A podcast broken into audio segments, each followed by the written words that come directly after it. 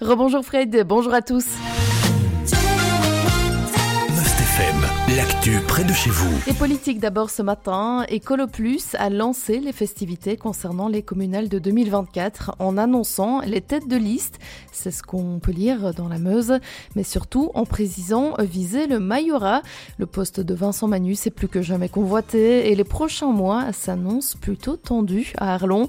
Ainsi, Romain Gaudron et Vanessa Wagner ont donné le coup d'envoi des élections communales de 2024 et même s'ils se chuchotent qu'en 2018, Arlon 2030 et le MR ont signé un accord pour deux législatures. On ne sait pas encore qui sera à la tête du chef-lieu dans un an et demi, clairement visé par Romain Gaudron. Mais il aura de la concurrence. Celui qui est au centre des attentions, c'est Alain de Worm.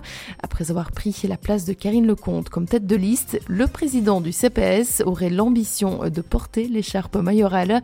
En parallèle, Vincent Manus, premier concerné, lui, n'a pas encore communiqué sur ses futures ambitions. Il n'est pas exclu que sa formation politique confie la tête de liste à Anne Lamèche ou encore Mathieu Saint-Lé. Du côté des socialistes, c'est le nom de Charles Coibion, bras droit de Mélissa Anu, qui est cité. On vous en parlait hier, la ville d'Arlon a bien été flouée dans le dossier de la vente du domaine de Viroinval. Une information confirmée par nos confrères du journal La Meuse. 4 millions d'euros, euh, voilà la différence d'estimation pour la vente de ces 335 hectares à la région Wallonne, entre le prix initial avancé par le DNF et l'expertise externe sollicitée par l'opposition, en particulier par Jean-Marie Trifot, qui se bat pour cette expertise depuis le mois de décembre. La ville a finalement communiqué sur ce dossier hier. Le collège a dès lors décidé d'interpeller officiellement la ministre de l'Environnement, Céline Tellier, concernant cette situation anormale. La demande vise à revoir bien évidemment euh, le montant proposé. On peut nous reprocher d'avoir trop fait confiance à Réagi dans la Meuse, le bourgmestre Vincent Manus. Il le confirme, l'objectif reste le même, vendre ces 335 hectares, mais plus au prix initial. Et puis, du côté de Couvin, près de 150 personnes ont consulté les résultats de la thermographie aérienne. Souvenez-vous, fin janvier, un avion avait survolé la commune de Couvin afin de réaliser une thermographie. Il s'agit de voir les perditions de chaleur par le toit des habitations.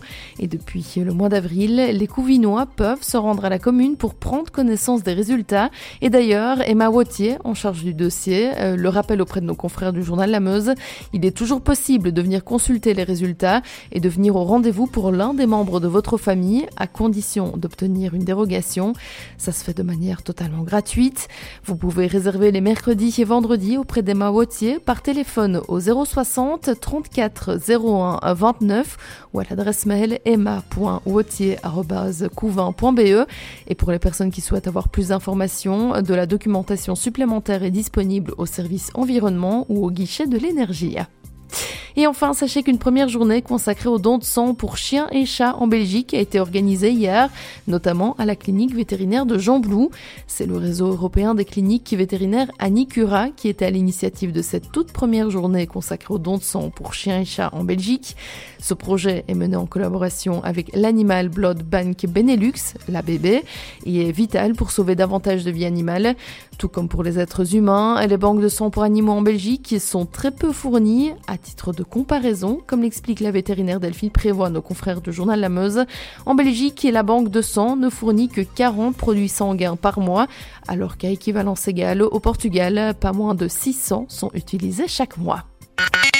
L'information régionale en radio. C'est sur FM.